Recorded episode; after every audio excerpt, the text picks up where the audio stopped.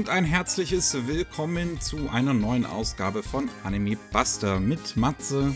Servus. Und mir, Miki. Hi.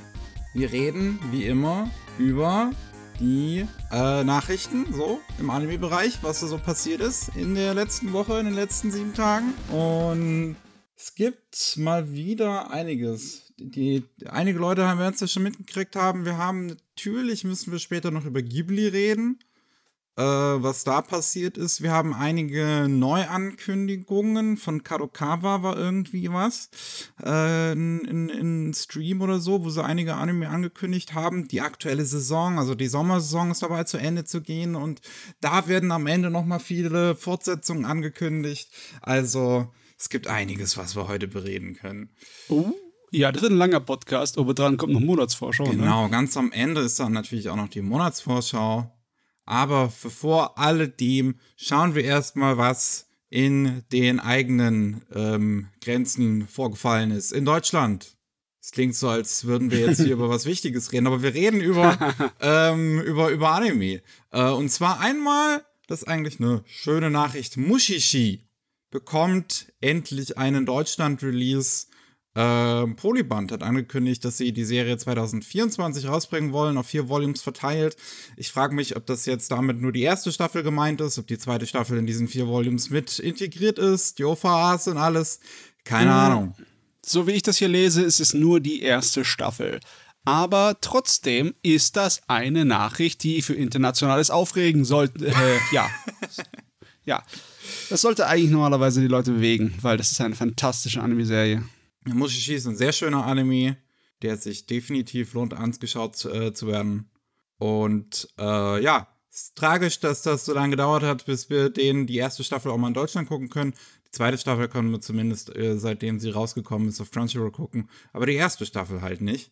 Und jetzt äh, wird das nächstes Jahr möglich sein. Jo, sehr gut, sehr gut, sehr gut. Dann, Crosscold hat ein neues äh, Sublabel gegründet namens Manwa Kult. Damit ein ein Schwesterlabel zum Manga-Kult. Und Manwa-Kult wird sich, wie der Name schon sagt, auf Manwa konzentrieren, also auf Sachen aus Südkorea.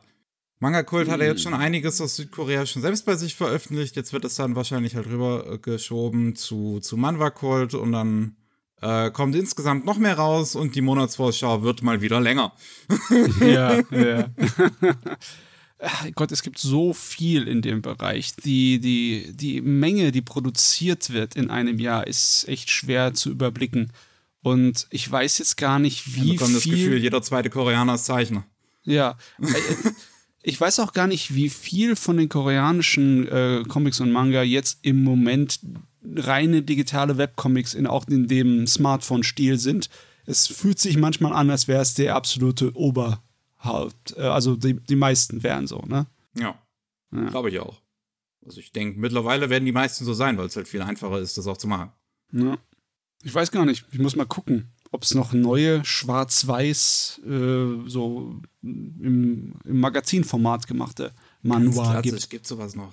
Ja, ich meine, ich habe genug davon gelesen über die Jahre. Ich glaube nicht, dass die komplett einfach verschwunden sind, oder? Das wäre natürlich ein Ding. Und was wir auch noch haben, eine neue Lizenz im Hause KSM und zwar aus der Sommersaison My Dreamy Realist. Ähm, eine sehr klassische Missverständnis, Romcom.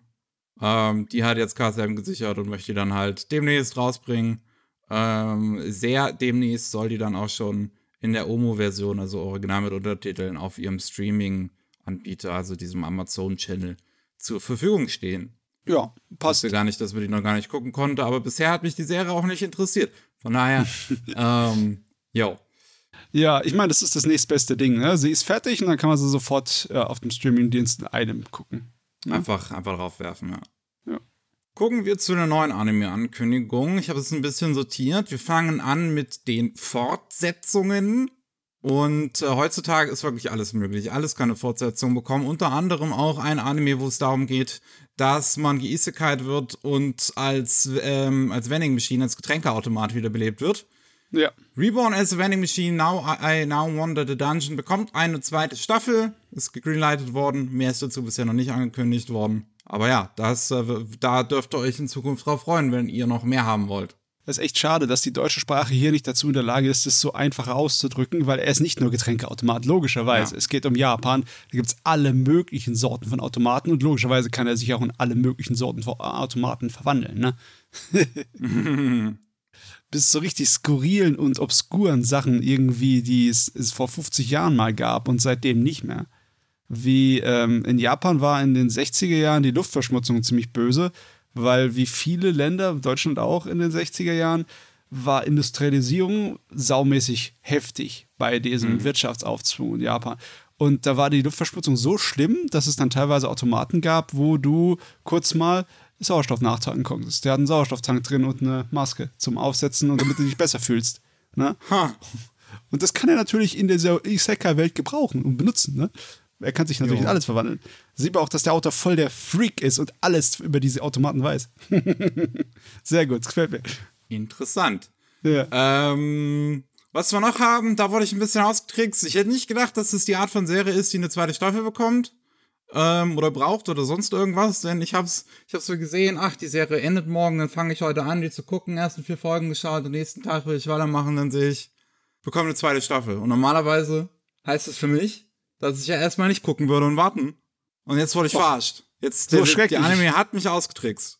Du musst jetzt deine Prinzipien verraten, oder? Ja. My Happy Marriage oder wie heißt er bei uns? Meine ganz besondere Hochzeit heißt er bei uns auf Netflix. Ja, bekommt eine zweite Staffel. Ist auch bisher nur gegreenlightet worden und mehr nicht. Das heißt, dass das Drama sich noch eine Weile herauszieht, oder? Bis die beiden glücklich werden können, weil ich schätze mal, dass es so eine Art von Romanze ist. Die, so ne? romantisch ist er gar nicht. äh, da können wir beim nächsten Anime Slam Podcast drüber reden. Alles ähm, klar, alles klar. So romantisch ist er irgendwie eigentlich nicht. Äh, was wir noch haben, The Duke of Death and His Mate, dachte ich auch, boah, jetzt kann ich den endlich mal gucken. Zweite Staffel ist jetzt fertig. Dritte Staffel ist jetzt schon angekündigt worden. Meine Güte. Die wollen aber auch wirklich. Du, das ist die Gefahr dabei, dass du wartest, bis was fertig ist, weil es kann sein, dass ein ganzes monströses Franchise draus wird und was machst du dann, ne? Ja, und dann uh. komme ich halt ewig nicht dazu, das zu gucken wie bei My Hero Academia. Ah. Ähm, aber Duke and his, äh, of Death and His Mate hätte ich auch nicht gedacht, dass das was ist, was äh, drei Staffeln bekommt. Ähm, muss ich halt nochmal ein Jahr warten. 2024 soll diese dritte Staffel rauskommen. Ich meine, du musst nicht, aber. Doch. okay. Okay, einmal haben wir noch eine neue äh, Ankündigung dann. Also wir sind jetzt mit den Fortsetzungen durch. Wir kommen jetzt zu den ganzen neuen äh, Sachen, aber das ist eigentlich auch alles nur im Prinzip gegreenlightet worden. Ähm, einmal haben wir von Kodansha Watari Kunz Beep is about to collapse.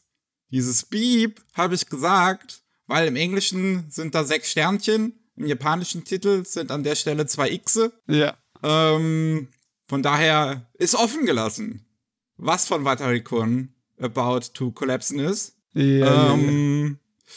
Da geht es irgendwie um einen äh, Jungen, der hat seine Eltern verloren, äh, wohnt zusammen mit seiner Schwester und seiner Tante und äh, ist ein super Lollicon.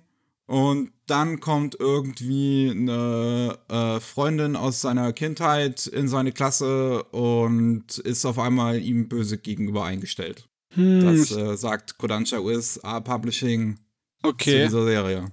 Ich habe woanders gesehen, dass er einfach nur einen Schwesterkomplex hat. Ja, das, äh, das hat er auch. Also, das habe okay. ich ja gerade gesagt. Das, das kommt auch noch mit dazu irgendwie. Oder zumindest ihm wird es nachgesagt, weil er immer so seine kleine Schwester sehr, ja, behütet hat. Ach, ich weiß gar nicht. Ich weiß nicht, was ich davon sagen sollte. Eigentlich habe ich jetzt erst gedacht, das ist mal wieder ein Ding, das sich ähm, so äh, mit, äh, ja, Humor unter der Gürtellinie äh, anspreist, aber das auch, ja. äh, scheint irgendwie eher so eine Chaotik-Romanze zu sein, so die Sorte, die man halt recht gut kennt, ne? Aber mal sehen, was draus wird. Ob das überhaupt was wird, kann man jetzt echt nicht ja, sagen. Keine Ahnung. Ist von dem gleichen Mangaka wie Miss Koizumi Loves Ra Ramen Noodles, das auch schon hm. ein Anime bekommen hat. Ich glaube, das war ein Kurzanime. Ich weiß mhm. gar nicht mehr. Ähm, ja, das, wie gesagt, ist bisher greenlighted worden, mehr wissen wir dazu nicht. Ähm, ja, dann haben wir, ja, wie gesagt, Kodansha hat ähm, über ihr Bunko-Label einen, äh, nee, Kadokawa meine ich, Kadokawa hat über ihr Bunko-Label ganz viele Ankündigungen rausgehauen. Ist aber auch alles nur, also zu, zu allem kann ich im Prinzip euch nur kurz sagen, was der Titel ist und worum es darin geht, weil zu nirgends was davon wird großartig was bekannt gegeben sonst. Hm. Ähm, einmal haben wir Magical Explorer, ist eine Light Novel-Reihe.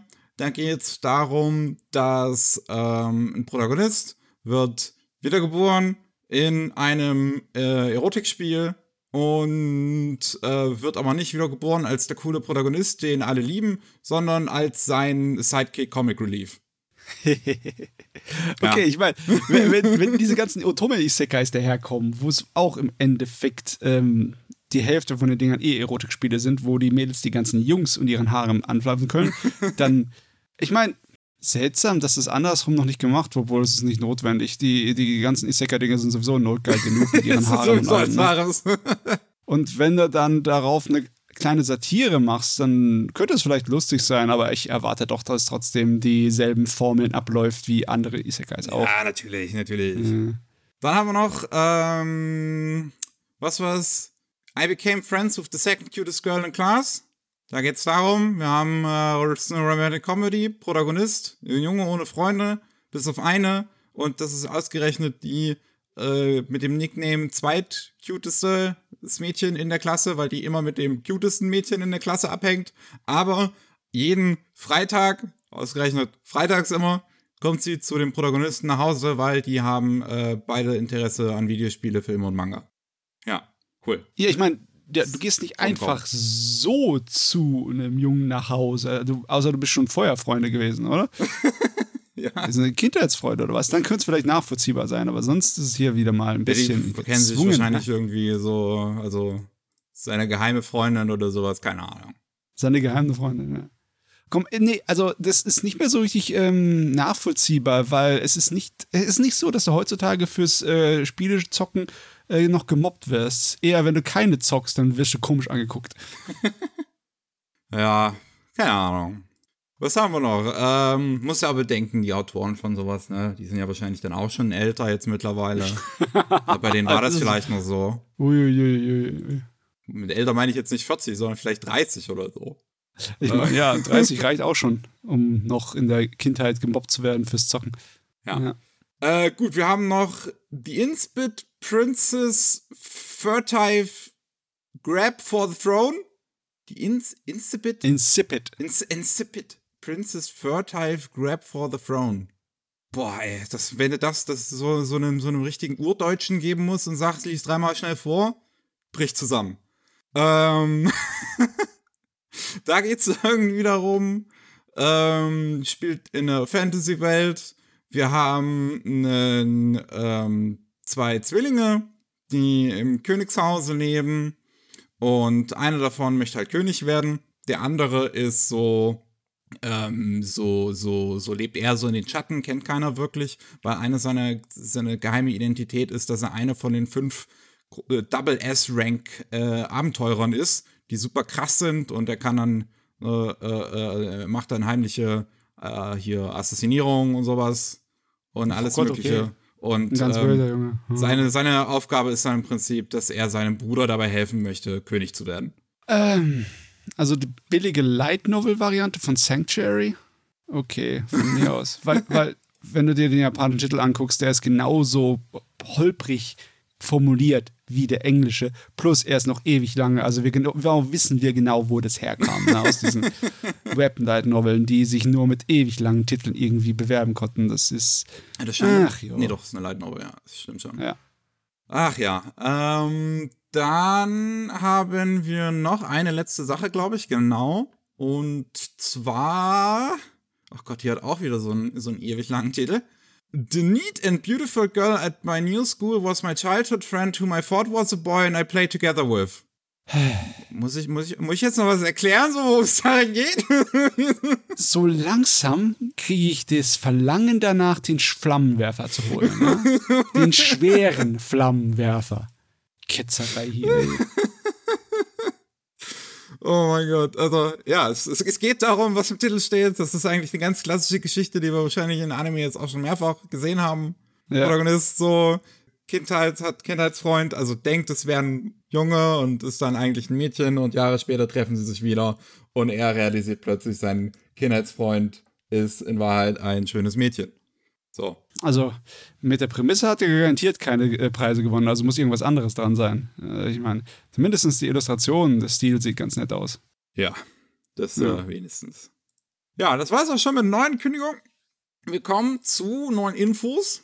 Ähm, zu bereits angekündigten Dingen. Unter anderem ist Kengan Ashura die erste Hälfte der zweiten Staffel jetzt rausgekommen mittlerweile. Mhm. Ähm, hatte ich auch schon überlegt, ob ich es mir angucken möchte. Dann habe ich gesehen, ist gar nicht fertig. Ist nur die erste Hälfte. Ähm, also warte ich auch wieder bis 2024. Hat uns Netflix jetzt schon gesagt, kommt dann Part 2 von Season 2 raus. Ich hoffe mal, dann ist es auch tatsächlich zu Ende. Ja, ich hoffe mal, wir müssen nicht zu lange warten. Ich meine, gleich am Anfang von 2024 wäre schon in Ordnung. So, ne, drei Monate warten, ist immer noch drei Monate warten. Ja. ja. Naja, naja. Dann haben wir auch noch kurzes Datums-Upgrade. Ähm, Tales of Wedding Rings, der aktuelle Manga von Maybe, äh, soll die Anime-Adaption im Januar 2024 starten, ist jetzt angekündigt worden. Und in der Sommersaison lief Sensuality Noir oder sagt man das doch noch Noir, wenn kein E dran ist, neu?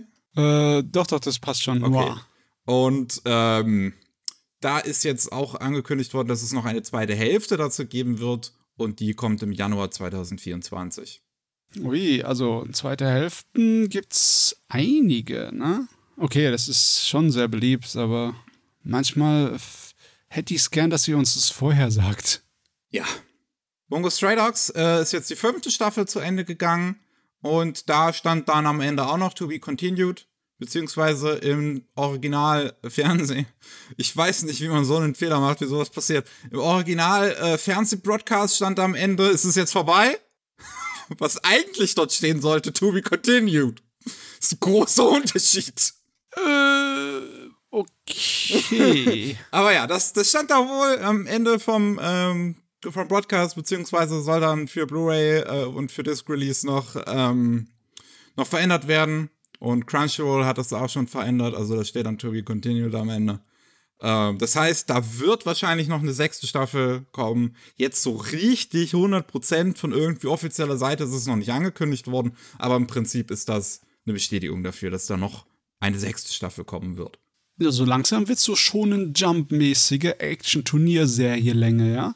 ja? Ich weiß jetzt nicht, ob jede Staffel eine 12-Episoden-Ding war, aber trotzdem ja, auch. Mit, dann sind wir trotzdem jetzt schon bei 60 Episoden, ne? Ja. Muss ich glaube mhm. auch langsam mal aufholen, wissen, was da, was da abgeht.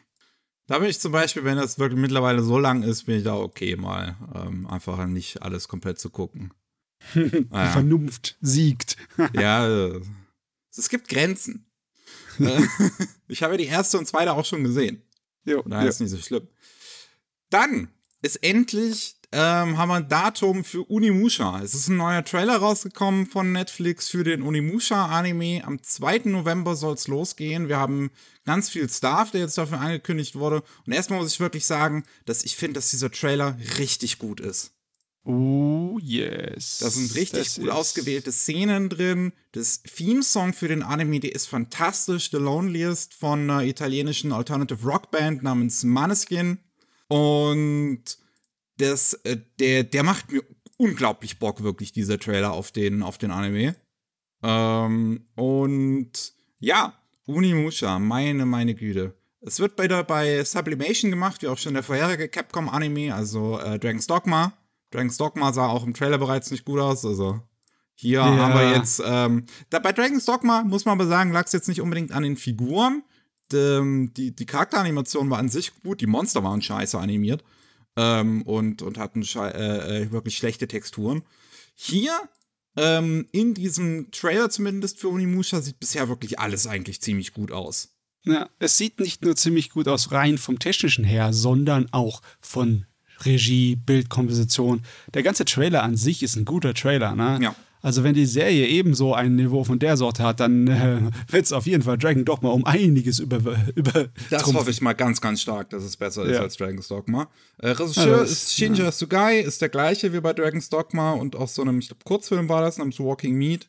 Ähm, Drehbuch schreibt Hideyuki Kurata. der Autor von den äh, Read or Die Novels, die ja auch dann ein Anime bekommen haben. Mhm. Ähm, und unter anderem jetzt für Goblin Slayer, den Anime, äh, zumindest die, die das Drehbuch schreibt und auch schon für einige andere Anime-Drehbuch geschrieben hat, wie zum Beispiel auch Made in the Abyss, What God Only Knows. Ähm, Musik ist Koji Endo, der macht auch für viele äh, Takashi Miike-Filme die Musik, wie zum Beispiel yep. Blade of the Immortal, JoJo's Bizarre Adventure ja auch Takashi Miike den, den Live-Action-Film zugemacht. Und ja, der ist halt als Supervising Director selbst gecredited, der Takashi Miike. das ähm, ist mal so geil. ja. Der, der, der wievielte Film oder was auch immer das dann ist, ist es dann mittlerweile von ihm. Ja, über 100 hat er. Das, wir, ja. Der 100. das war ja Blade of Immortal, das weiß ich noch. Ähm, ja, also äh, äh, hier Kim Jong-gi ist auch gecredited für die Character Designs, ähm, außer Miyamoto Musashi, was glaube ich von dem Original ähm, Capcom-Team noch das Character Design ist, weil Musashi war auf jeden Fall in dem Fighting Game, glaube ich, von, von Unimusha. Ich glaube, der war kein Protagonist in einem der Spiele. Nicht, äh, ich wüsste. Und äh, Kim Jong-gi ist äh, leider letztes Jahr verstorben an einem Herzinfarkt ist ein ganz bekannter äh, südkoreanischer Künstler. Ähm, sehr, sehr schöne Bilder, kann man sich vielleicht mal den äh, Wikipedia-Artikel auch zu ihm durchlesen. Ähm, ja, der hat noch, bevor er halt gestorben ist, die Characters hierfür designt. Das sieht wirklich vielversprechend aus. Ich bin wirklich, wirklich gespannt darauf. Und bitte, bitte enttäusch mich nicht.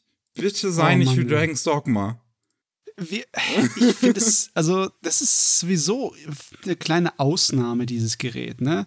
Ein PlayStation 2 Action-Spiel jetzt umzusetzen, also zumindest die Welt dafür zu nehmen, weil anscheinend die, die, über, die setzen ja nicht die Spiel. Ja, es ist nochmal so, eine ne? eigene Geschichte.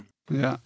Äh, ist auf jeden Fall was Interessantes. Und ich, wenn ich an PlayStation 2 Spiele denke, dann wären, würden mir da einfallen einige Kandidaten, die sowas vertragen könnten. Ne?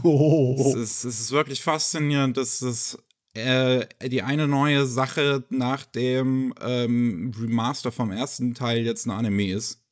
Und das ja. Remaster hat sich anscheinend auch relativ schlecht verkauft, weswegen Capcom da nichts weiter damit gemacht hat. Mhm. Ähm, vielleicht ist das jetzt nochmal ein Versuch, halt so Neugierde auf mehr Unimusha zu machen, was sehr schön wäre, wenn das funktionieren würde, weil 2 und 3 brauchen auch noch HD Remasters, vor allem 3 ja. mit hier dem französischen Schauspieler da. Ja, mit äh, Jean Reno, jawohl. Genau. das wäre ganz cool. Naja. Es wäre echt schräg. Ich darf mir natürlich die Hoffnung nicht machen, aber es wäre sehr schräg, dass wir jetzt mit Castlevania irgendwie so eine Welle von tatsächlich richtig guten Videospielverfilmungen aus dem Nichts bekommen. Ja. Das ja, das war ja, also Dragon's Dogma war ja schon, glaube ich, wirklich der Versuch, Castlevania nachzumachen. Ähm, so als Anime. Ähm, das hat nicht ich, funktioniert. Nee, ja, nee. Naja, das, das war halt eher schlecht, auch wenn wir trotzdem Dragon's Dogma 2 zum Glück bekommen noch. Ähm, ich glaube, dass jetzt gerade Cyberpunk auch nochmal eine neue Welle losgetreten haben wird, wo alle sagen, okay, das boostet richtig. Da müssen wir hinten dran. Jetzt braucht man nur noch ein Metal Gear Solid Anime. Cosima, komm her. Äh, das wird, Konami würde das halt nicht zulassen. Das ist halt das Traurige. Oh Gott, verdammt, ey. Ja, stimmt, ja. Naja, äh, wir haben noch einen, endlich einen Trailer zu Fully Cooley Showgaze. Und. Also, Fully Cooley Grunge ist ja jetzt zu Ende gelaufen. Das waren noch drei Folgen und das wird ziemlich zerrissen im Internet. Ähm, uh. Was ich glaube auch an seinem sehr uniken CGI-Stil liegt, aber das kann auch sehr an dem äh, visuellen liegen, äh, an, dem, an dem Inhalt liegen. Ich habe es noch nicht gesehen.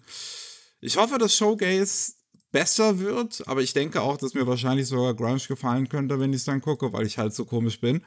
Ähm, und ich ja auch schon die vorherigen Sequels zu Fully Cooley tatsächlich ganz gerne mochte. Showgaze ist ja mhm. wieder von dem Team, was auch ähm, Alternative gemacht hat, also bei Nut. Und mhm ich denke, dementsprechend dürfte das tatsächlich ganz cool werden. Der Trailer sieht auf jeden Fall nicht allzu schlecht aus, auch wenn noch nicht so viel Abgefahrenes da drin tatsächlich passiert. Aber da kann man vielleicht nur hoffen, dass sie sich das tatsächlich dann halt für den eigentlichen Anime aufheben. Ja, aber Charakterdesigns und die Art und Weise, wie sie animiert und charakterisiert werden in dem Trailer, die wirken schon sehr Folliculimäßig. Also das, jeden, äh, ja. die haben sich auf jeden Fall an den Stil der Macher da ein bisschen orientiert. Das wirkt, als würde es aus demselben Universum kommen. Ich glaube, Das mal Sadamoto macht ja auch immer noch die Character Designs zum Beispiel. Yes.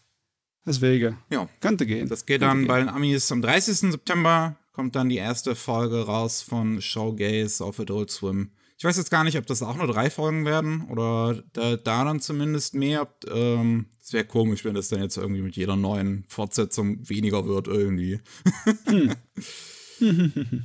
naja. Ähm, dann haben wir noch Banished from the Heroes Party, die zweite Staffel, mit einem neuen Trailer, ähm, der uns sagt, Januar 2024 wird die rauskommen. Und wir wissen ein bisschen was äh, zum Staff. Da gibt es ein paar kleine Änderungen.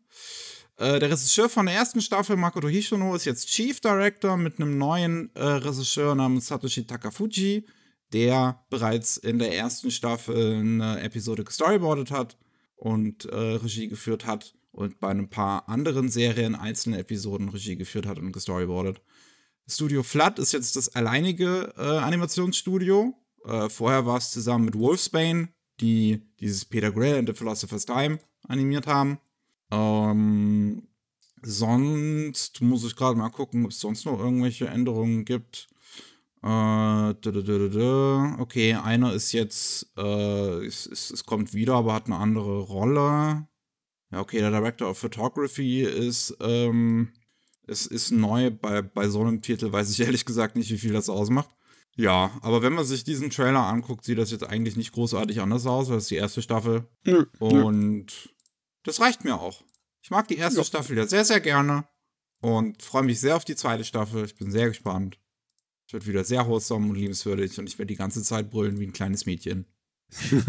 Ist wirklich eine Überraschung gewesen, dieses Gerät. Ne? Wir haben genug Fantasy-Trash, das dieselbe Prämisse macht. Oh ja, die, die, die Heldenparty hat mein äh, Potenzial nicht erkannt und hat mich rausgeschmissen, unfairerweise. Also werde ich jetzt allein zum super Überheld. Es gibt so viele Dinge, Isekais oder sonstiges was oder die Isekai-Formeln nachfolgen. Aber der hier, der ist besonders. Ja, sehr putzig. Was wir noch haben ist ähm, Alia Sometimes Hides a Feeling in Russian. Der, ähm, ich glaube, es war eine Light Novel oder ein Manga, eins von beiden. Light Novel im Original, wo es um ein russisches Mädel geht, was auf eine japanische Schule geht. Und ähm, manchmal, wenn sie schüchtern ist oder sonst irgendwie, ähm, in, auf, auf Russisch wechselt, um dann quasi nur für sich selbst zu reden. Man kennt es, glaube ich, also bi bilinguale Leute können wahrscheinlich relaten. Ähm, und äh, es aber in der gleichen Klasse einen Jungen gibt, der tatsächlich Russisch, Russisch versteht. Und es gibt kein Entkommen. ja. das ist jetzt noch ein bisschen was ähm, zu angekündigt worden, und zwar wer dran arbeitet. Äh, Dora Kobo ist als Studio gecredited. Ich glaube, das passt auch, ne, wenn das so eine Romcom ist, die dann wieder auf die Wholesome-Schiene äh, geht, dann ist das was, was man bei Dora Kobo durchaus wiederfindet. Regie führt Ryota Ito, der oder die auch schon bei My Senpai is Annoying und Shiki Moris Not a Cutie, Not Just a Cutie bei Dora Kobo Regie geführt hat. Also ein sehr klassisches Dora Kobo Gerät wird es am Ende werden. Ähm, ich habe auch das Gefühl, dass wir das von einer ziemlichen Weile angekündigt haben. Das ist schon glaube, Länger rumsprüht, nee, das oder? war dieses Jahr. Es war im im März ist es angekündigt worden. Hm. Irgendwie komisch. In meinem Kopf ist das Ding schon über ein Jahr angekündigt worden. Was wir noch haben, ist ein erster Trailer für den ersten Film vom Finale von Haikyuu. Ähm, ist es Haikyuu? ja. Da wird gevolleyballt. Wir wissen jetzt, der Regisseur von den ersten drei Staffeln führt auch bei dem ersten Film zumindest Regie. Also zumindest für den ersten Film ist es bisher bestätigt worden. Äh, noch nicht für den zweiten. Der erste Film soll dann am 16. Februar in den japanischen Kinos starten. Ja, ich finde das Bild, dieses ähm, das Ankündigungsbild, finde ich dafür irgendwie ganz lustig, dass da der Protagonist äh, und wahrscheinlich dann irgendwie der Team-Captain vom gegnerischen Team, gegen das sie da spielen, dass sie sich beide mit dem Messer an die Gurgel wollen. Mensch, Ja, Volleyball ähm, ist echt brutal geworden. ja, die Regel kenne ich gar nicht. ja, das ist ja, das, das muss neu sein. Ach ja, ähm, da, ja, mehr, mehr Haikyuu. Mehr Haikyuu. Ja, keine schlechte Sache, definitiv nicht. Ich weiß noch nicht, also ich habe gehört, dass diese vierte Staffel, die ja dann kam, dass sie irgendwie schlechter gewesen sein soll von der Animation. Ob es sich dann jetzt wieder ändert mit einem Team, was vorher die ersten drei Staffeln gemacht hat oder so. Keine Ahnung. Weil Ah viele ja, ich Leute scheinen es auch nicht gestört zu haben, weil die vierte Staffel kam immer noch sehr, sehr gut an bei den Fans. Aber bei einem Kinofilm werden sie wahrscheinlich nichts machen, wo sie sich drüber hier so blamieren würden. Sind zumindest schon mal ein paar nette Szenen in dem Trailer drin. Ja. Dann haben wir noch The Rookie Middle-Aged Adventurer was trained to death by the most powerful party to become invincible. Ja, jetzt schon wieder. Ach ja, das ist auch im März angekündigt worden. Da wissen wir jetzt mehr dazu. Wir haben einen Teaser, einen einminütigen, und wissen jetzt, wer daran arbeitet. Und zwar wird es gemacht bei Humita Company. Die äh, es ist schon ein relativ lang existierendes Studio. Im Prinzip, wenn man von der ersten Iteration des Studios angeht, äh, ausgeht, seit 86. Die haben zuletzt ähm, das Remake zu hier, äh, wie, wie, ah, wie heißt das? Mit Mew, Mew, Mew, Ach so, Tokyo Mew Mew. Tokyo Mew Mew, ja, Tokyo. Mew Mew. Ja. Das haben die gemacht. Äh, Regie für Shin Katagai, äh, der vorher schon Q-Regie geführt hat. Da ging es, glaube ich, irgendwie um Voice Actor oder um, um Synchronsprecherinnen. Ähm, und zumindest 40 Folgen von iShield 21. Jo, okay. Ja. Der, der, der Trailer, den wir jetzt hierzu, also dieser Teaser, weiß ich ehrlich gesagt nicht so ganz, was mir das, was ich, ja, was sie jetzt, ich, ich weiß, also das Charakterdesign ist, glaube ich, nicht meins. Ich finde es nicht unbedingt schön. Ja, es ist irgendwie so. Die Gesichter passen nicht zu dem Fist of the North Star Körper. Ja, auch so ein bisschen, ja. Die haben alle super detaillierte Haare.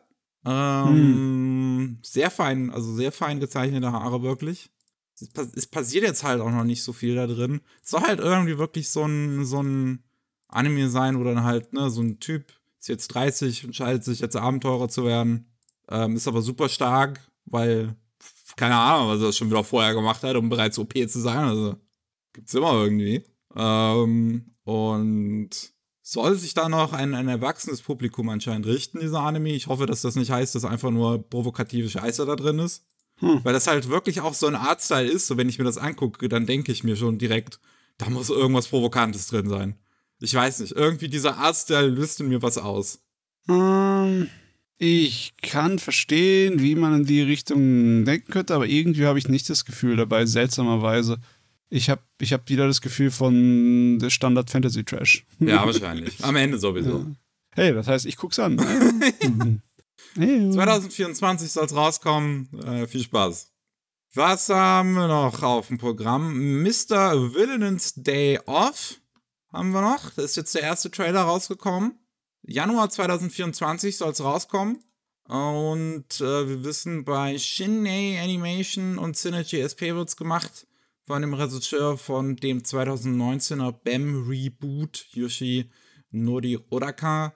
Und das sieht zumindest ganz nett aus. Mhm. Ne, ist halt die Geschichte von einem Bösewicht, will die Welt erobern, aber will einfach mal einen Tag frei machen und ein bisschen die Welt, die er da gerade erobert, ein bisschen angucken. Und das sieht ganz holsam und putzig aus. Ja, da kann ich das so jetzt auch nicht unbedingt sagen. Es erinnert mich irgendwie an dieses äh, Loft After World Domination, ne? Ja, es scheint auch hier so eine, so eine äh, Sentai-Parodie zu sein wieder. Ja, das ist Da auf jeden Fall mit drin, ja, dass man da so Superhelden Sentai-mäßig in ihren Power Ranger-Anzügen sieht. Ja. Ach ja. Recht so. Recht so, recht so, recht so. Sentai-Parodie, her damit. Mehr Sentai-Animes auch bitte. Danke sehr. Ja, das haben wir heutzutage nicht mehr wirklich.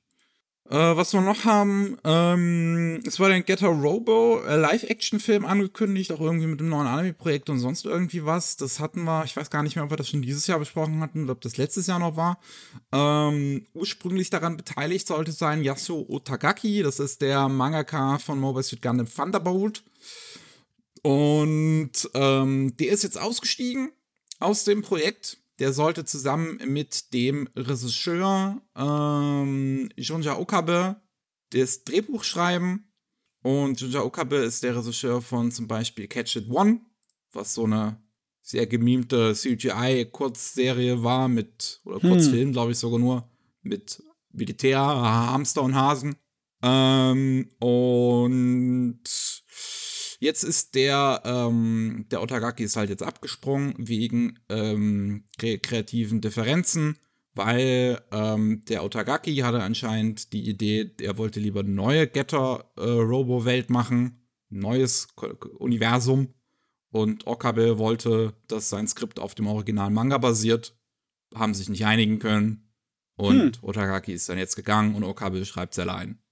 Ja, irgendwie, vielleicht liegt es daran, dass wir nicht wirklich darauf achten, groß, äh, aber sowas passiert irgendwie nicht so oft, oder? So öffentlich zu sagen, nö, ich habe mich dagegen entschieden. Weiß ich jetzt ehrlich gesagt nicht. Bei Anime ich wird es also, meinen, dass es kann, öfters kann passiert, sein. Gerade in Japan ist es ja so, dass viel ähm, hinter verschlossenen Türen im Prinzip passiert und dass man nicht wirklich über die Produktion oder sonst irgendwie was reden will. Alles so geheim gehalten. Hm. Ähm, weil im Endeffekt, äh, das tut natürlich auch den Inhalt jetzt ein bisschen vorwegnehmen. nicht wirklich voll, halt nur in, in, in Umrissen, in Skizzenform, aber. Ja, wir wissen halt jetzt, dass es auf dem Original-Manga basieren wird. Ja, ja. ja, ist jetzt okay. okay. ja, gut. Ähm, der ist ja, glaube ich, eh noch eine Weile in Produktion. Ich glaube, der soll 2025 oder so rauskommen. Ja, 2025. Jo. Ähm, also, bis dahin. Wir haben noch ein paar andere Nachrichten. Ähm, eine Kleinigkeit, äh, die ich mit, äh, die ich mit reinnehmen wollte, ich einfach ganz witzig fand, ist ein neues Spiel gepublished von NetEase und Nitro Plus. Also NetEase ist eine chinesische Firma, die eine Videospielfirma nach der anderen aufkaufen. Und Nitro Plus natürlich auch schon eine lange japanische Firma, bei der Gen Orobuchi halt arbeitet. Und die bringen ein Side-Scrolling-Spiel raus namens Rusty Rabbit, was während der Tokyo Game Show angekündigt worden ist. Und da ist dann, steht dann am Ende vom Trailer ähm, Geno Hobuchi. Das, weil er da äh, das Spiel, das, das Conceptual Development vom Spiel ist dafür gecredited. Und das ist mal wieder so eine Sache, wo ich mal denke, das, das ist wieder der typische Move, das ist wieder so, der ist einmal bei uns irgendwie kurz im Studio gewesen, ähm, haben wir was Lustiges erzählt und deswegen crediten wir den jetzt. so wirkt es oh, auf mich. Mann. Äh, und das ist mit Geno Robucci ist es ja schon oft genug passiert. Äh, äh, ich weiß nicht, es scheint nicht so, als würde er sich groß darüber beschweren oder hat, ich weiß nicht, ich verfolge das nicht, aber ähm, kann es sein, dass der das gegen den Strich geht? Oder, nee, so würde er ja was sagen, oder? Sonst würde er laut über Twitter oder so brüllen, ey, was macht ihr da? Ich weiß es nicht. Also ich habe es jetzt von ihm, habe ich jetzt wirklich noch keine Beschwerde mitbekommen. Ich weiß ja zu dem einen Anime, wo äh, Yoko Taro für das Konzept gecredited worden ist, dass er dann auf Twitter gesagt hat, ähm, ich habe nicht viel dazu gemacht. Yeah, yeah. äh, bei Genro Bucci weiß es jetzt tatsächlich nicht. Okay, Aber bei also, ihm ist es halt mittlerweile schon so oft auch einfach passiert. Vielleicht ist es ihm mittlerweile wirklich egal. So, so er sagt einfach so, ja, okay, nehmt meinen Namen für was ihr wollt. Oder vielleicht hat er einfach wirklich da drin seine Finger und probiert einfach alles aus, ne? Auf jeden Fall, das Spiel sieht tatsächlich ein bisschen interessanter aus, ne? Der Hauptcharakter gibt mir irgendwie so, äh, so dieselben atmosphärischen Vibes wie der, der, der Hamster aus Overwatch, aber halt als Hase, ne, der einen Roboter steuert. Mhm. Ah, und ich, ist fast schon ein bisschen schade, dass ihr dann mit den Namen Genorobuzi unbedingt Werbung machen müsst. Es wäre so vielleicht auch funktioniert. Das Spiel sieht cool genug aus. Ja, also der Trailer vor allem, der ist wirklich gut gemacht. Sehr ja, ja. schönes CGI. Der Hase sieht cool aus und alles. Es ist schon, es ist schon fast so ein Whiplash, wenn es dann aufs eigentliche Spiel wechselt. Aber auch das mhm. sieht eigentlich ganz nett aus. Ähm, ja, will ich mal die Augen vielleicht für offen halten. Vielleicht ist es ja gar nicht mal so uninteressant. Das soll nächstes jo. Jahr auf jeden Fall rauskommen. Alles klar. Aber was wir noch haben, worüber wir halt auf jeden Fall reden müssen. Ghibli. Mm. Mhm. Nippon TV hat einen ähm, ja, Anteil von 42,3% an Shares bei äh, Ghibli gekauft. Das ist, damit sind sie der größte Shareholder von Ghibli. Und ähm, damit ist im Prinzip Ghibli jetzt eine Art Subunternehmen von Nippon TV. Mhm. Eine Tochterfirma. Yes. Eine Tochterfirma, ja. Ähm, das ist dann, ja, das, das gab es eine kleine Pressekonferenz mit einem, ähm, mit dem Rep Representative Director von Nippon TV und äh, mit Suzuki, dem aktuellen Chef von Ghibli. Wir haben ja, glaube ich, das war entweder was letztes Jahr oder Anfang des Jahres vielleicht sogar, wo Suzuki wieder Chef von Ghibli geworden ist, ähm, ja. weil der vorherige gegangen ist. Und ähm, er halt auch gesagt hat, so seine Top Priority ist es jetzt halt jemanden zu finden, der sein Nachfolger sein kann. Und da haben sie sich jetzt anscheinend mit Nippon TV halt geeinigt, dass die das dann im Prinzip übernehmen werden und die dann halt suchen werden nach jemanden, der Suzuki und auch die Regisseure halt ersetzen werden kann. Also das, das Erbe von Ghibli weiterleben lassen kann. Mhm. Ähm, mhm. Ja, ich, also, es ist ein bisschen schade, dass Ghibli es am Ende halt nicht geschafft hat, 100% unabhängig zu bleiben. Es gibt natürlich, natürlich haben sie schon viele, äh, äh, die, die, waren ja vorher schon im Prinzip ein aktiengeführtes Unternehmen und einige andere Firmen haben dann halt auch Anteile von ihnen dann gehabt, aber halt so kleinere Anteile. Ähm, 42,3% ist dann jetzt ein ziemlich großer Anteil.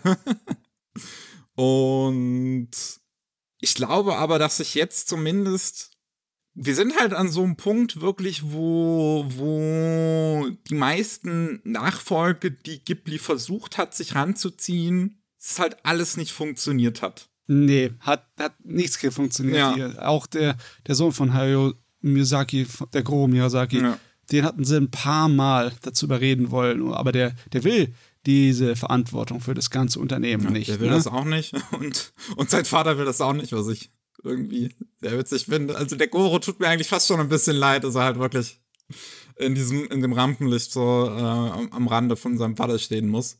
Ja, äh. der, der, will aber auch, äh, der wollte schon immer kleinere Sachen machen und der hat nichts mit dem größeren Zeugs mhm. am, am, Hut und das kann man auch verstehen. Es ist echt schade, dass sie es nicht geschafft haben, direkte Nachfolger irgendwie über die Jahre auszubilden oder anzulocken. Ich weiß nicht, ob das daran liegt, dass Ghibli irgendwie einen viel zu mythischen Stand hat. Keine Ahnung. Ja, es ist, ähm, es ist wirklich eine gute Frage, woran das gelegen hat. Es gab halt so, so Mamoru Hosoda sollte einmal der Nachfolger werden von Hayao Miyazaki. Der sollte ursprünglich Howl's Moving Castle Regie führen. Dann kam es zu, kam's zu kreativen Differenzen und Miyazaki hat ihn dann selbst Regie geführt. Und Hosoda ist dann halt gegangen und hat dann später sein eigenes Studio aufgemacht. Ähm, der Regisseur von Arietti ähm, hat ja dann auch sein eigenes Studio später aufgemacht. Vielleicht sind es die Arbeitsverhältnisse bei Ghibli. Wer weiß, wie es da intern aussieht. Also um, na, nach den Dokus, die es über Ghibli gibt, obwohl, muss man so sagen, ich glaube, die letzte richtig äh, intensive ist, glaube ich, schon zehn Jahre ja, her. Kingdom of Dreams and Madness. Ja. Ähm, scheint das nicht so unbedingt zu sein, dass die, also da kriegt man andere Horrorstories mit aus der Anime-Industrie, mhm. definitiv ich schätze mal eher, dass es so autorengetrieben ist, weißt du? Die, die, die, die Männer an der Spitze sind einfach viel zu, die äh, haben viel zu viel Einfluss auf das alles, ne? Und im Endeffekt, du kannst eigentlich nur ähm, Ghibli weiterführen, wenn die dann irgendwann mal aufgehört haben. Oder beziehungsweise die, die abgeben, ne? Die Züge. Mhm. Und das haben sie jetzt gemacht, ne? Natürlich wird dann versprochen, dass die Unabhängigkeit von Studio Ghibli gewahrt wird, was wahrscheinlich auch eigentlich die richtige Idee ist, weil äh, die von NTV, die von Nippon TV, die arbeiten ja mit Ghibli schon seit Ewigkeiten zusammen, die arbeiten mit ihnen schon zusammen seit einer Zeit, wo sie noch nicht Ghibli waren. Ja, ne? also dem, die ähm, meisten Leute haben vorher, bei die, die dann bei Ghibli waren, haben dann halt vorher auch Anime gemacht für NTV. Ähm, ja. äh, wie zum Beispiel ah, der leider verstorbene ähm, der Takahata? Genau, der, der Takahata hatte ja ganz viele Anime für, für äh, bei, bei Nippon Animation gemacht, bei dem Animationsstudio. Mhm. Ähm, und ja, also NTV hat dann halt jetzt jahrelang die Filme immer im Fernsehen dann vertrieben. Ähm, von, von Ghibli auch. Die haben wahrscheinlich eine ganz gute Beziehung. Das ist wahrscheinlich wirklich nicht das, ähm, das Schlechteste, was Ghibli passieren konnte. Es ist wahrscheinlich sogar für sogar relativ gut tatsächlich dass jetzt Ghibli ja. nicht irgendwie ausgestorben ist vorher. Ähm, Kann sein sogar, dass sie das jetzt wieder ein bisschen mehr ankurbeln mit der Produktion von mehr Material. Ja, dass dann noch neue Leute vielleicht über NTV oder noch mhm. dahin kommen und ähm, dann wieder mehr Filme gemacht werden können, vielleicht wieder mehr TV-Filme. Ähm, ganz verrückt fände ich dann, wenn das, ähm, wenn, wenn Ghibli Serien machen würde. Aber es würde ein bisschen dazu passen, wenn dann im Prinzip wie ganz klar, äh, klassisch altmodisch bei, wie bei Nippon Animation die äh, World Masterpiece Theater zurückkommen würde über Ghibli. ja.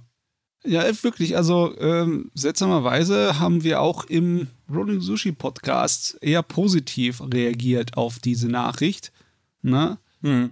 Obwohl es natürlich schade ist, dass es halt jetzt nur Teil von einer großen Firma wird. Ne? Auf gewisse Weise ist es das Ende einer Ära, aber man muss halt ja. sagen, wenn das jetzt nicht so passiert wäre und dann, weiß ich nicht, halt selbst Suzuki dann halt niemanden noch irgendwie gefunden hätte, oder es hätte auch ein ganz schlechter Chef irgendwie dann dahin kommen können, der alles irgendwie verändert. Also ich glaube, ja. das ist ein relativ gutes Ergebnis erstmal. Das ist eine relativ gute Art und Weise, wie das jetzt weitergehen kann. Jo. Ähm, dann, Right Stuff macht zu. Die sind ja von Crunchyroll oh. gekauft worden. Right Stuff war ein, äh, ja, britischer waren, waren die, glaube ich. Nee, die waren, glaube ich, international auch. Ähm, und äh, haben jetzt ja auch unter anderem in letzter Zeit einige neue Lizenzen, also beziehungsweise alte Lizenzen wieder aufleben lassen. Also Macross wollen die ja noch rausbringen, Dirty Pair wollten die noch rausbringen.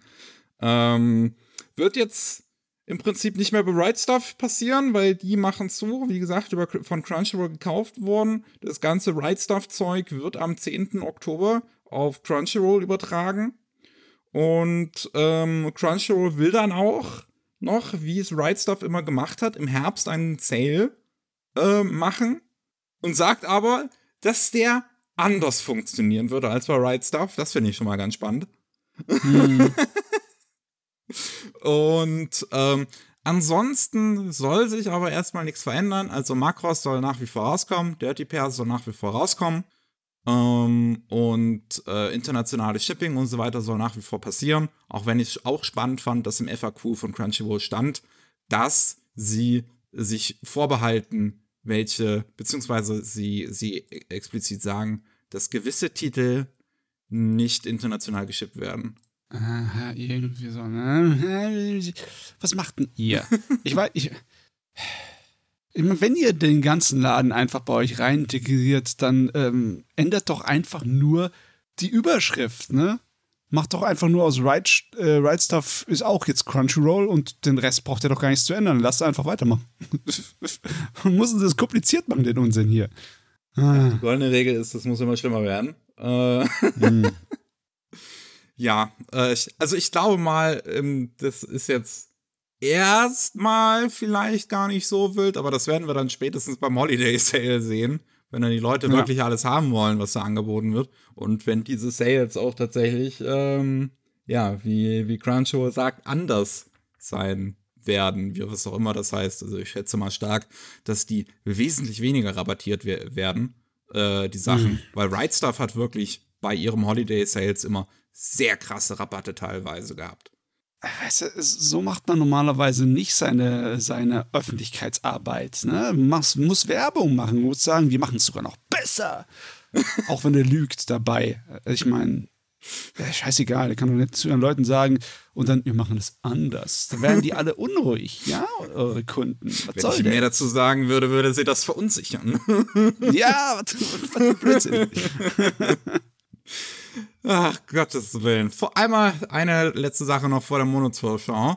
Ähm, und zwar ist ja, äh, letzte Woche ist ein neues GTO TV-Special angekündigt worden. Ein neues Great Teacher Onizuka TV-Special. Mhm. Mit dem alten Schauspieler von vor 26 Jahren, damals aus den 90ern. Und da hat sich dann der Autor von äh, GTO auf Twitter gemeldet. Ich weigere mich, es X zu nennen ähm, dass ja. sein ähm, aktuelles, sein F Finale zu GTO im Prinzip, Paradise Lost, ähm, seit Februar ähm, auf Halt ist, im, Hi im Hiatus und hm. immer noch kein Datum bekannt gegeben worden ist, wann es weitergehen soll. Und das scheint offensichtlich, also laut ihm zumindest, nicht an ihm zu liegen, an dem Autor, sondern halt ja. wirklich irgendwie an Kodansha, die, weiß ich nicht, keinen Bock haben, das weiter zu publishen? Ich weiß es nicht. Das kapiere ich auch nicht. Ich wusste noch nicht, warum das auf äh, Pause gelegt wird, aber meistens denkt man sich halt, wenn Manga auf Pause geht, dann weil halt der Autor Pause braucht, weil Manga-Zeichner ist halt ein Knochenjob. Ja, irgendwie ne? ist irgendwie krank, braucht irgendwie mal Urlaub, macht irgendwie Recherche. Die Überschrift sehen wir ja ständig. Hier ist es jetzt wirklich ja. einfach so, ja, ich Kodansha hat es auf Pause gelegt. Ich sitze jetzt hier und warte und es passiert nichts. Er scheint ja selber nicht Ja. mal gewusst zu haben, dass jetzt dieses TV-Special kommt überhaupt. Weil er, er, er schreibt ja genauso so, so, ich bin froh, dass das passiert, aber ich würde meinen Manga gerne weiterzeichnen. Äh, ähm, ich, ich kann mich nur an einen anderen Manga erinnern. Es, gibt, es gab bestimmt noch andere, aber ein größerer Manga, der einfach äh, auf Pause gegangen ist, weil das Magazin nicht mehr mit dem Inhalt so zufrieden war oder beziehungsweise es, es sich umentschieden hat, war X 1999 von Clamp. Hm, okay. Weil es halt eine relativ tragische Weltuntergangsgeschichte ist. Ne? Ja, ich glaube, das hast du mir schon Und- irgendwann mal erzählt. Ja, jetzt. Deswegen, ja, es hieß halt einfach, dass das, äh, der Inhalt äh, jetzt im Moment nicht angebracht ist für die, für unser Dings, bla bla bla, was wir alles machen. Aber ich glaube, ich weiß gar nicht mehr, wann das war, ob das mit dem ähm, ähm, 11. September zusammenhing Vielleicht auch damals. Millenniumswechsel irgendwie. Weiß ich nicht. Ich weiß es auch nicht mehr genau. Ich weiß auch nicht mehr, wann es eingestellt wurde. Aber ja, es passiert, aber sowas passiert seltener. Ja. Also ganz, ganz komisch, dass wirklich ihn anscheinend nicht zeichnen lässt. Ich meine, wir wissen jetzt die Seite von Kodansha halt nicht, so was die jetzt dazu zu sagen haben, haben wir jetzt noch nichts von. Wir haben halt nur diesen Twitter-Post von, von Fujisawa. Und das würde mich wirklich mal interessieren, was der Grund ist, dass das jetzt seit Februar auf Stopp ist. Ah ja. Ich weiß es auch nicht. Ich weiß auch nicht vom Inhalt. Ich habe jetzt das Neue noch nicht gelesen. Ich habe nur dieses äh, 14 Days, diese Zwischengeschichte davor mal gelesen und ähm, scheint nicht so, als sollte irgendwie im Inhalt auf was besonders äh, Provokantes gehen. Es sind halt immer nur dieselben Teenie-Drama-Stories, die er halt schon vorher schon erzählt hat. Wer weiß. Jo. Wir schauen nach vorne in den Oktober. Jetzt kommt die Monatsvorschau. Wir fangen mit den Anime an. Ähm, und zwar am 6. Oktober haben wir einmal Releases von Crunchyroll Anime, einmal A Couple of Cuckoos, eine Romcom über zwei Jugendliche, die bei der Geburt vertauscht worden sind. und äh, ebenfalls am 6. Oktober Shinobi no Itoki, eine ähm, Ninja-Rache-Geschichte von Studio Troika. Jo. Dann am 13. Ninjas. Oktober ähm, haben wir einmal Higurashi Sotsu von Anime Publishing. Ist die letzte Staffel von Higurashi, also von dem neuen Higurashi. Ähm, ja, wer da noch weiter äh, sehen will, wie sich die Leute alle gegenseitig ermorden. Und ebenfalls am 13. Oktober ist übrigens passend, weil das ist ein Freitag. Ähm, The Familiar of Zero F ist die vierte Staffel von The Familiar of Zero. Und ähm, ja, die, die, die fängt dann halt am 13. Oktober an. Meine Güte. Ja. Am 20. Oktober haben wir einmal bei Filmkonfekt Kanon, die 2006er Fassung von Kyoto Animation. Ähm, ah, gut, gut, gut. ja, das, äh, das ist ein, ein, ein toller Anime. Ich mag den sehr gern und ich könnte ihn wirklich nochmal schauen, weil das letzte Mal ist bei mir ewig her. Ich glaube, ich habe den damals ganz kurz auch nach Kleinert gesehen, weil es ist ebenfalls von Visual Arts ähm, die Vorlage. Und Hm. ähm, ja, wer, wer also Fan von dann zum Beispiel Kleinert ist, von Angel Beats oder was die noch halt sonst noch gemacht haben, der dürfte definitiv auch Kanon mögen. Dann am 20. Oktober haben wir wieder neue Releases von Crunchyroll. Einmal Princess Principal, Die Händler 1 und 2. Das sind die ersten zwei Filme von der aktuell laufenden sechsteiligen Film. Ähm, ja, oder OVA-Film-Dings von Princess Principal. Im Prinzip die zweite Staffel, eine Fortsetzung zu den Geheimagentinnen in äh, London. Äh, ja. Dann, 20. Oktober immer noch, Detective Conan, Love Story im Polizeihauptquartier ist ein ähm, Zusammenfassungsfilm, der der Begleitfilm ist zu Die Halloween-Braut, der 25. Spielfilm. Und hier werden halt Szenen aus dem, ähm, aus der äh, äh, Fernsehserie ähm, neu animiert und zusammengeschnitten, ähm, um damit die Story des Films zu erklären. Also Boah. dem, ja, keine Ja. Ahnung, irgendwie sowas. Wenn ich mir die Anmerkungen durchlaufen, sind es eine Menge Episoden, die über äh, hunderte von ähm, ja, Storypunkten verteilt sind. Das Irgendwie ist Detective angefangen bei Episode 200 und aufgehört bei irgendwie Episode 680 irgendwie überall Folgen rausgepuckt. Ja, also das ist notwendig, um das zu verstehen, ja, weil daran ändert sich sowieso keiner. Ebenfalls am 20. Oktober Lupin der Dritte von Crunchyroll Anime, ja, die Originalserie Lupin the Third Part 1. Die soll Jo. da rauskommen. Ähm, was ich hier allerdings persönlich muss ich sagen, ich tag nicht gern auf den Preisen rum, weil das ist ein easy Target, weil die sind bei Anime immer zu hoch. Aber Ja. hier ist es wirklich brutal. 94 Euro für 12 Folgen. Ähm, oh, das ist noch nicht mal die ganze Serie. Naja, das ist Part 1. Also, das sind die ersten 23 Folgen auf zwei Volumes verteilt, die jeweils 94 Euro kosten. Wenn es die ganze Serie wäre, ne? Ne, wenn es die ganze Serie wäre, okay, okay, ne? Aber für die Hälfte, äh, bisschen hart. Ja. Ebenfalls am 20. Oktober bei Peppermint aber Management of an Office Alchemist. Ja, das ist ähm, Atelier Riser ohne den Namen. Also es sieht auch von, von den Figuren, aber die Klamotten, also sieht auch genauso aus. Es ist schon fast wirklich eine, eine Kopie. Hm. Naja, äh, am 27. Oktober haben wir noch zwei Releases von Polyband Medien. Und zwar When Will Ayumu Make His Move? Eine Romcom von dem gleichen Autor wie ähm, von Takagi-san, genau. Eine äh, Romcom von dem Autor von Takagi-san. Ähm, und ja, die, die kommt dabei Peppermint raus. Es ist halt auch ein, ein Junge, der ziemlich engstirnig ist und ein Mädel, was eigentlich die ganze Zeit darauf wartet, so wann baggert er mich endlich an? Und er macht halt nicht, weil er ist halt ähm, ziemlich emotionskalt.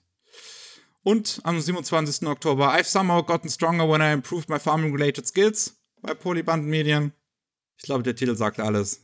Ein Farmer, der ganz, ganz toll ist.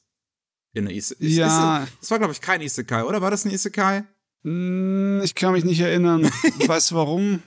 Weil ich glaube, das war nicht der gute, oder? Ich weiß es doch mal nicht. kurz mal ich habe das alles nicht gesehen. Ja, nee, das war nicht der gute. Ach Gottchen. Das war nicht der gute äh, Pharma-Anime. Es gab den anderen Stardew Valley-mäßigen, wo ein Kerl sich so ähm, seine in, in einem Wald seine eigene äh, Zivilisation aufbaut. Das war gut. Aber der hier, der war nix. Schade, schade. Ja. Natürlich mussten das jeder Ja, für sich selber entscheiden. Deswegen, ich will niemandem sagen, hier, kauft das nicht, weil es schlecht ist. Nein, nein, nein, das wäre noch schöner. Dann kommen wir zu den Manga. Ähm, am 2. Oktober haben wir Senseiya, die Krieger des Zodiac bei Crosscode. Und das kommt nicht bei Manga Cult raus, sondern bei Crosscode, weil das ist ein französisches Comic-Reimagining von Senseiya. Hm. Basiert auf dem Jo. ursprünglichen Manga, ist von Franzosen neu geschrieben und gezeichnet worden. In Comicform, in Farbe. Äh, ja. Interessant. Dann am 5. Oktober From the Red Fog beim Manga Kult. Da geht es um einen Jungen, der im Keller von einem Serienkiller aufwächst und damit völlig kaputt ist eigentlich. Und er, seine Aufgabe ist es immer, die Leichen verstecken zu lassen, äh, bis seine Mutter selbst umgebracht wird von diesem Mörder. Und er dann abhaut, zu einem Waisenhaus geht und allerdings keinen Frieden im Leben finden kann, weil er ziemlich gestört ist. Oh, mei. Ist, wird das denn hier so eine Dexter-artige Geschichte, wo er die Bösewichte umbringt oder was? Das weiß ich nicht genau. Hm, wäre mal interessant. Dann haben wir noch Happiness von Shozo Oshimi, auch am 5. Oktober beim Manga Kult. Shozo Oshimi ist der Mangaka von Welcome Back Alice, Blood on the Tracks, Die Blumen des Bösen.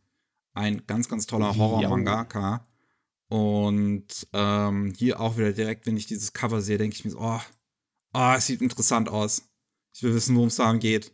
Und darin geht es anscheinend irgendwie um einen Mitschüler, der gemobbt wird, ähm, bis er einem Mädchen begegnet und danach, äh, nach, nach dieser seltsamen Begegnung, bekommt er krasse körperliche Fähigkeiten und kann sich im Prinzip seinen ganzen Mobbern stellen, aber er bekommt auch einen großen Durst nach Blut.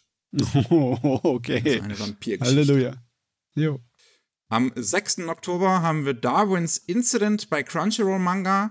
Ähm, ich glaube, wenn ich mich jetzt nicht, äh, wenn ich mich jetzt recht erinnere, dass das ursprünglich aus dem äh, Shonen Jump Plus ist, also aus dem Webangebot von Shonen Jump und da auch relativ gut ankommt, weil es ist die Geschichte von einem, ja, Affe, Schrägstrich Mensch, eine, eine Mischung, also Kreuzung aus Affe und Mensch.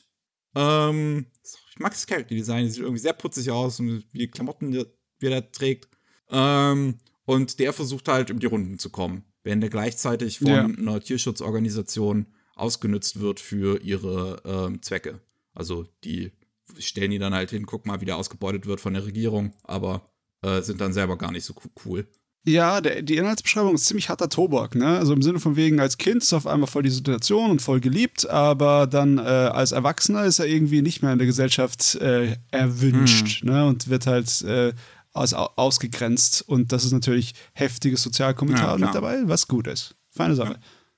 Dann äh, ebenfalls bei Crunchyroll am 6. Oktober Misery Loves Company. Und das ist eine Boys Life Geschichte über zwei, beziehungsweise ich glaube einem, dem es die ganze Zeit super schlecht geht, weil er hat so einen Familienfluch auf sich, dass ihm immer das Schlimmste passiert und einem äh, Jungen, der sich halt in den verliebt und die beiden versuchen dann diese schlimmen Sachen zu überwinden. Anscheinend werden dem Protagonist auch irgendwie angekündigt, dass halt zwölf Katastrophen ihm bevorstehen. Wie klassisch. Ja. Am 10. Oktober haben wir die Releases von Egmont Manga. Eines ist Demon King of God Killing. Das ist, das ist, das ist, ein, das ist ein Titel, du. Ähm, und da geht es um den Dämonenkönig der Dämonenkönige. Im Prinzip der geilste Dämonenkönig überhaupt. Es gibt nur einen, der über ihn steht, und das ist der Dämon Gott. Und wenn er versucht, sich dem zu stellen, bekommt er ganz krass aufs Maul. Aber er wird wiedergeboren 500 Jahre später und versucht's nochmal. Ja. Oh Mann, das ist, das ist absichtlich übertrieben, genauso wie die ganzen hier, ähm, die Autorennamen. Ja, das ist der Wahnsinn. ne? Der Autor Eso Gingitsune. Also, das ist auch äh, voll das Achtklässler-Syndrom-Name. Okay. Und dann die Zeichner Pigard und Teddy. Ja. Also, die Leute, die nehmen sich nicht ernst, die wollen einfach nur Spaß und ich bin voll dabei. Das muss, das kann doch nur fein sein. Ebenfalls zum 10. Oktober bei Egmont haben wir iShield 21. Yes, wer das noch nicht gelesen hat, ich weiß noch gar nicht, ist das wirklich noch nie in Deutschland rausgekommen? Oder holy shit? Äh, Ach, du weißt doch, Deutschland und Sportmanga, ja, ne? Haben wir schon mal drüber mm. gesprochen, das stimmt. Von dem Autor von Dr. Stone, dem Zeichner von One Punch Man, also dem One Punch Man Manga, richtigen Manga, nicht dem Webtoon, dem Yusuke Murata. Und ja, wer halt ähm, Eichel 21 und auch mal einen Manga-Farm lesen möchte, also den Football-Manga mit abartig guten Zeichnungen, der mhm. äh, kann das ab 10. Oktober. Sahne. Dann haben wir noch Flavor oder Flavor. Das ist ein bisschen seltsam geschrieben. F-L-A-V-E-R. Ich weiß nicht. Ja, wahrscheinlich Flavor. Ähm, ist smart. Also zwei erwachsene Kerle, die wollen Nervenkitzel die gehen sogar bis zur Yakuza und sonst irgendwie was. Und ähm, ja. ja, haben dann noch halt noch ganz andere Nervenkitzel im Bett, ne? Am 11. Oktober haben wir die Releases von Tokyo Pop. Einmal ist es Alice und die Halbbluthexe. Und äh, da geht es um ein Mädel, die neu ist an der Hexenschule und äh, gar nicht mal so gut alles übersteht und dann kommt die Musterschülerin zu ihr und will ihr helfen. Aber ähm, das ruft Eifersucht auf den Plan von allen anderen Mädchen an der Hexenschule, die auch liebend gerne die Hilfe haben wollen würden von dieser Musterschülerin. Und ähm, anscheinend organisieren die beiden einen Streich, der sie in ganz, ganz große Schwierigkeiten bringt. Hm. Also die äh, japanische Originaltitel äh, hat nichts mit diesem, äh, ja, die, die Halbbluttext oder so zu tun. Ähm, dann schätze ich mal, versucht man da irgendwie die Leute einzufangen, die sowieso auf so Magierakademie und so Schule, Magierschule-Zeugs stehen, ne? Hm. Naja, keine Ahnung. Ich habe davon auch noch nie gehört. Am 11. Oktober hm. haben wir Bloody Bites at Boarding School. Und das ist eine Boys Love Vampirgeschichte an einer Boarding School, ja, an einem Internat, ähm, wo sich die ganzen Boys nicht nur gegenseitig durchnehmen, sondern auch gegenseitig beißen. Am 11. Oktober ebenfalls haben wir Die For Me, My Darling bei Tokyo Pop. Und das klingt einfach so fucking tryhard edgy. Es ist, äh, weil da geht es darum, dass es eine Art Krankheit gibt, oder zumindest breitet es sich aus wie eine Krankheit, ein Phänomen, wo ähm, ja, Jungs auf einmal ganz, ganz, oder nicht, nicht nur speziellen Jungs, aber Liebe, Liebende ganz, ganz viel Bock bekommen, ihren Partner umzubringen. Und ähm, ja, das wird erzählt aus der Sicht von einem Jungen, der auch seine Kindheitsfreundin in die verknallt ist und plötzlich auch diesen Drang bekommt, sie zu ermorden. Und es ist die Geschichte, wie er wahrscheinlich ganz stark versucht, sich davon selbst abzuhalten. Äh ja, okay. Ich meine, sowas kannst du vielleicht als eine Horrorgeschichte machen, dass die Leute alle durchdrehen und alles, was sie am liebsten haben, äh, umbringen wollen. Aber ich weiß nicht, wenn ich dann hier bei der äh, Genres auf Harem gucke, dann denke ich mir auch so, wow, das ist Trash. Ja. Vielleicht ist es Edeltrash, wer weiß. Und wir haben noch bei Toge Pop Schaut zu den Sternen, Blick nicht zurück. Das ist eine Geschichte, wo es um Misshandlungen in der Familie geht, ähm, um ein Mädchen und einen Jungen, die sich gegenseitig begegnen. Die, äh, der Junge wirkt auch nach außen hin sonst immer auch äh, eigentlich ziemlich ähm, beliebt. Und nee, sie ist. Jetzt muss ich nochmal gucken. Nee, genau, sie fällt kaum auf. Der Junge ist eigentlich ziemlich beliebt äh, bei allen in der Schule. Aber das Mädel merkt dann in einem Krankenhaus, wo sie den Jungen wiedererkennt, dass ähm, da doch nicht alles so gut ist, wie es scheint. Hm.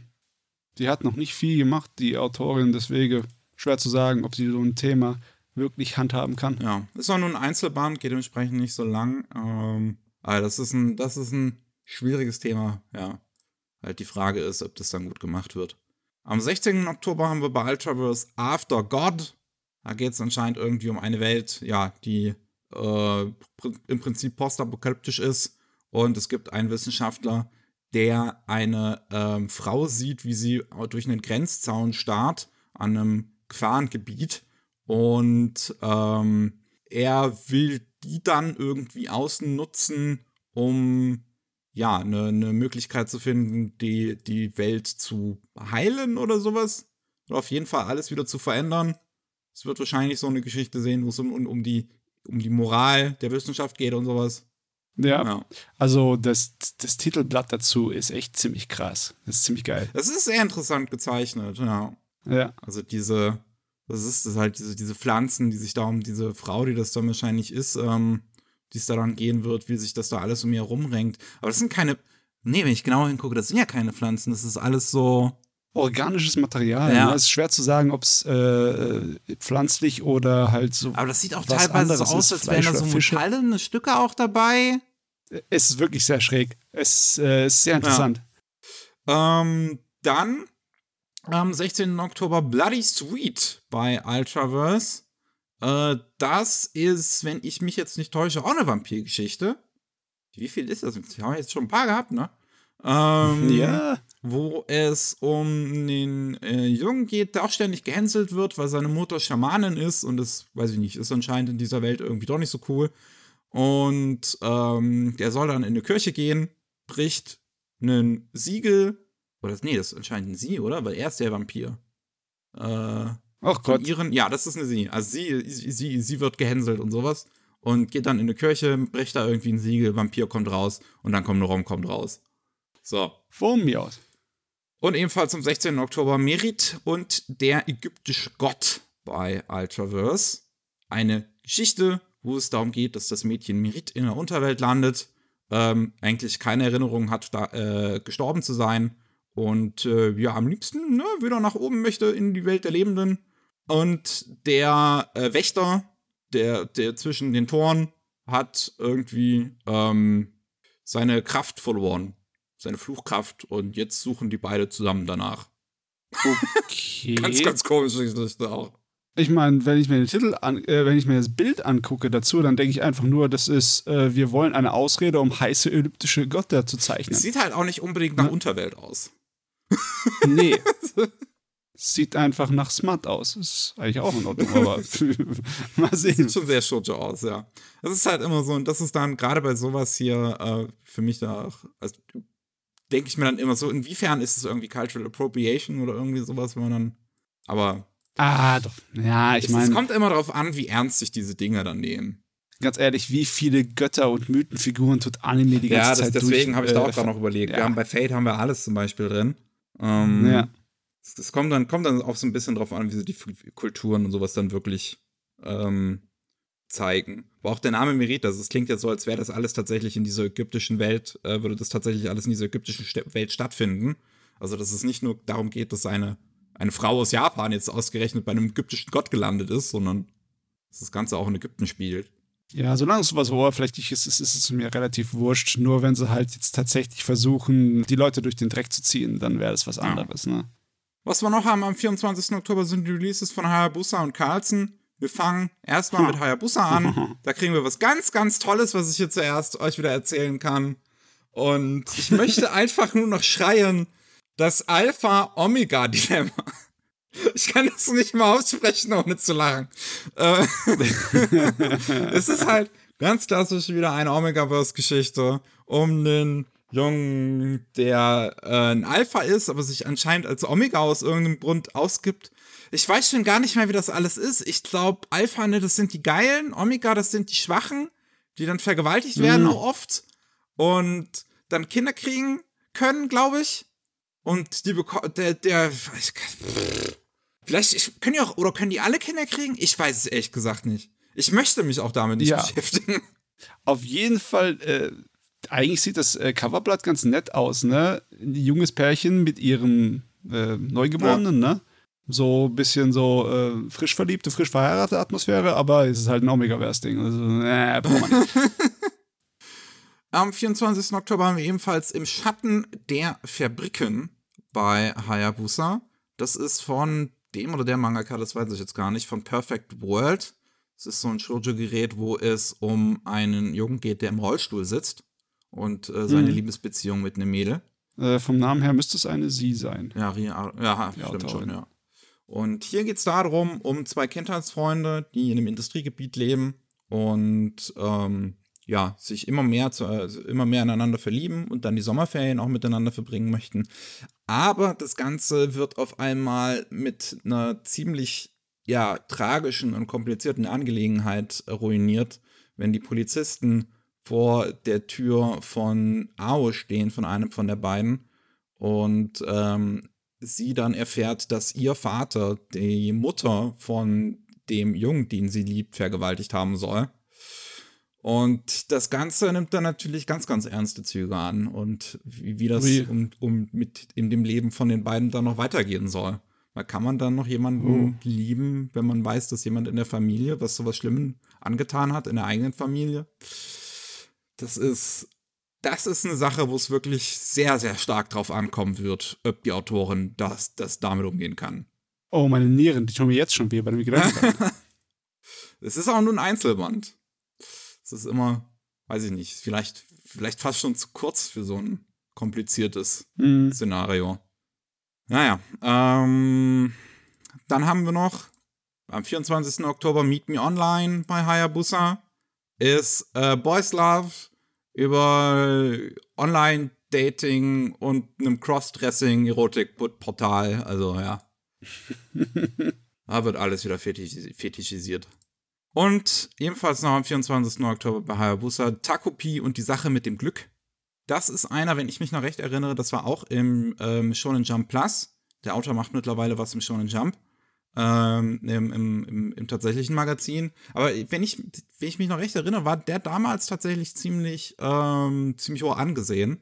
Äh, Takopi und die Sache mit dem Glück. So, wenn man sich das Cover zuerst anguckt und auch die Beschreibung, ne, es geht um eine Mädel, die, wie, wie war das nochmal genau, die wird von ihren Mitschülern gequält und ihre Eltern äh, sind getrennt und es gibt auch irgendwie Missbrauch in der Familie und sie will sich das nebennehmen, aber dann kommt ein außerirdisches Wesen, oh, was ähm, Glück im Prinzip jedem Menschen auf der Erde geben möchte und dann halt auf sie trifft.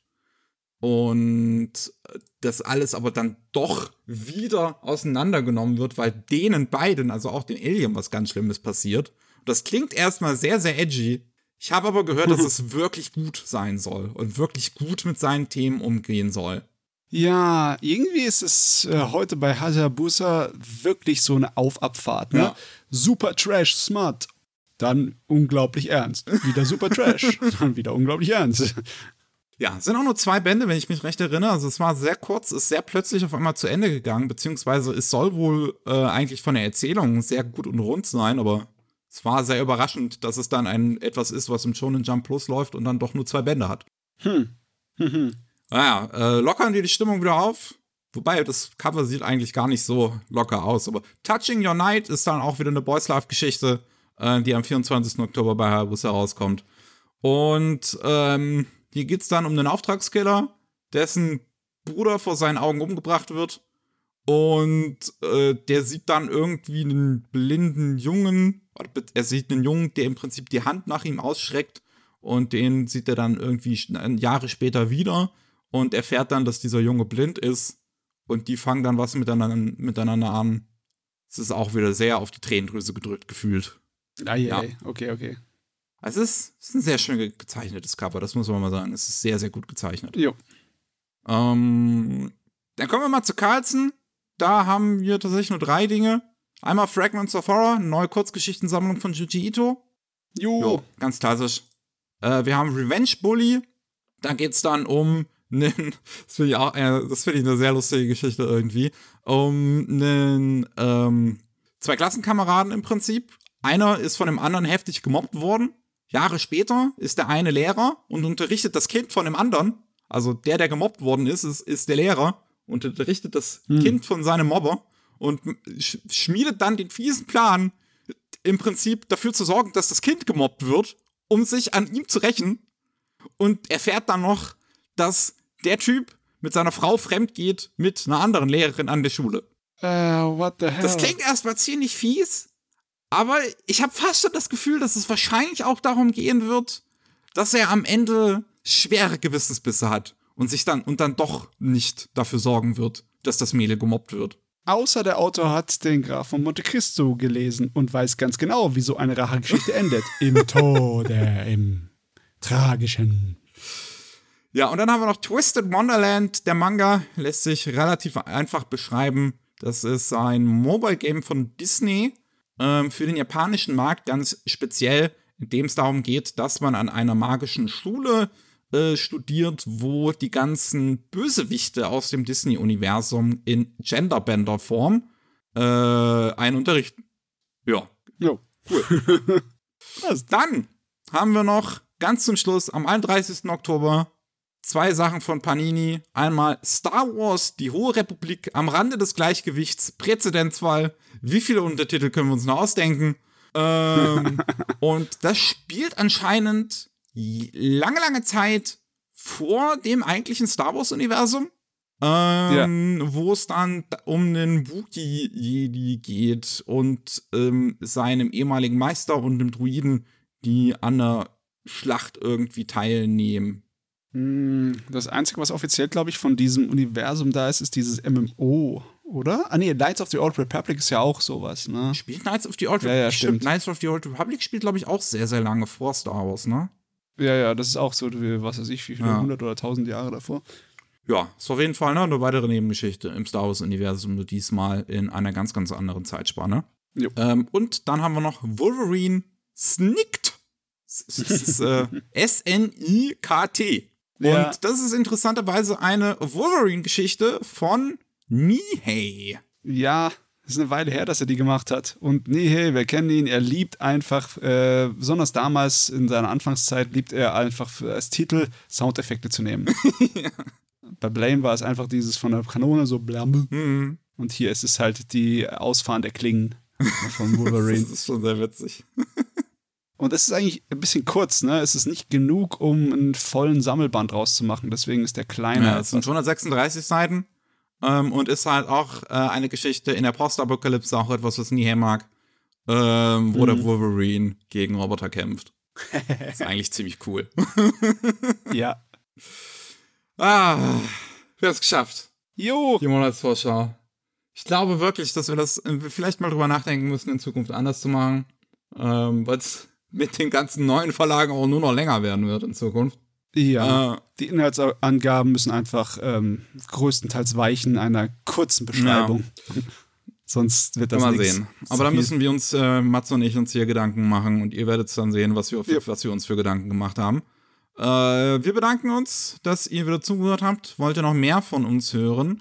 Dann gibt es immer mittwochs Rolling Sushi mit News aus Japan und jeden zweiten Mittwoch Anime Slam, wo wir dann über die Anime und Manga reden, die wir in letzter Zeit geschaut oder gelesen haben. Wir sind raus für heute. Tschüssikowski. Ciao.